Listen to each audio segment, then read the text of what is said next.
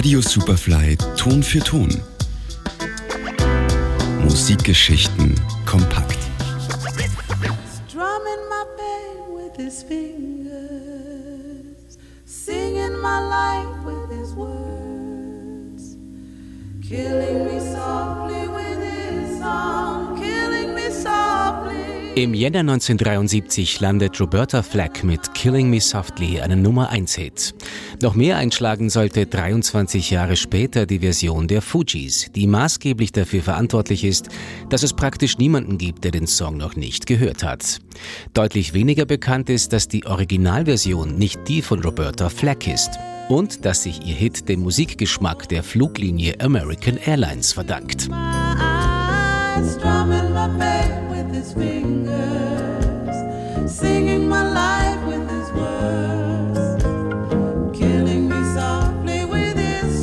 Die Geschichte von Killing Me Softly beginnt 1971. Die blutjunge Folksängerin Laurie Lieberman besucht einen Gig von Don McLean und ist von dem Song Empty Jazz so beeindruckt, dass sie zu einem eigenen Song inspiriert wird.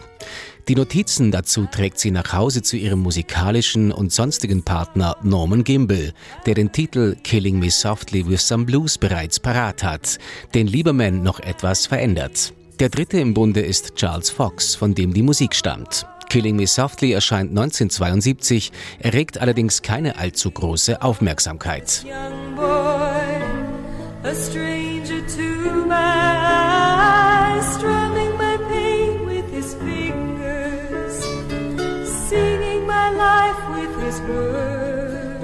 Kurz danach hört Sängerin Roberta Flack auf einem Flug von LA nach New York im Audioprogramm der American Airlines den Song und ist begeistert. Als sie Killing Me Softly als Zugabe bei einem Gig als Opener für Marvin Gaye spielt, rastet das Publikum förmlich aus. Und Gaye gibt ihr den Tipp, den Song nicht mehr zu spielen, bis sie ihn aufgenommen hat. 1973 erscheint Killing Me Softly dann in Roberta Flacks Version und bleibt fünf Wochen an der Spitze der Charts.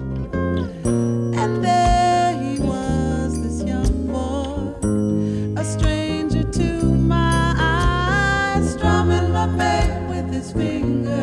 Kein Wunder, dass bereits im selben Jahr unzählige Coverversionen erscheinen, unter anderem von Johnny Mathis, damals einer der bekanntesten amerikanischen Pop-Crooner überhaupt, Sergio Mendes and Brazil 77 oder der Soul-Formation The Undisputed Truth.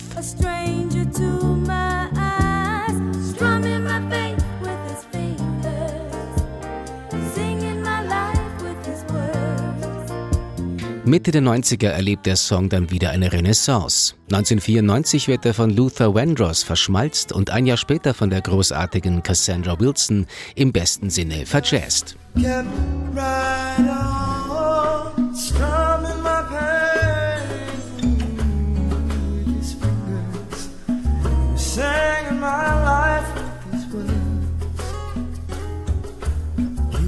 1996 erscheint dann das Debütalbum der Fugees, The Score. Darauf zu finden auch ihre Version von Killing Me Softly, der es als letzter Song auf das Album geschafft hat, weil Producer Prass sich mit Beatmaking ausprobieren will.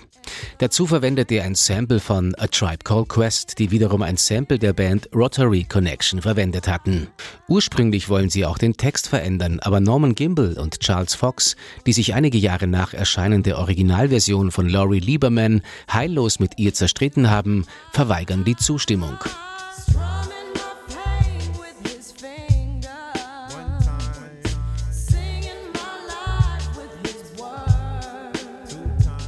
So oder so. In der Version von den Fugees wird Killing Me Softly zum absoluten Smash-Hit und erreicht in über 20 Ländern die Nummer 1 der Charts und sorgt für den schier unendlichen Höhenflug des Songs, den Roberta Flack vor gut 50 Jahren im Flug entdeckt hatte. Johannes Romberg, Radio Superfly. Ton für Ton. Natürlich zum Nachhören auf allen gängigen Podcast-Plattformen.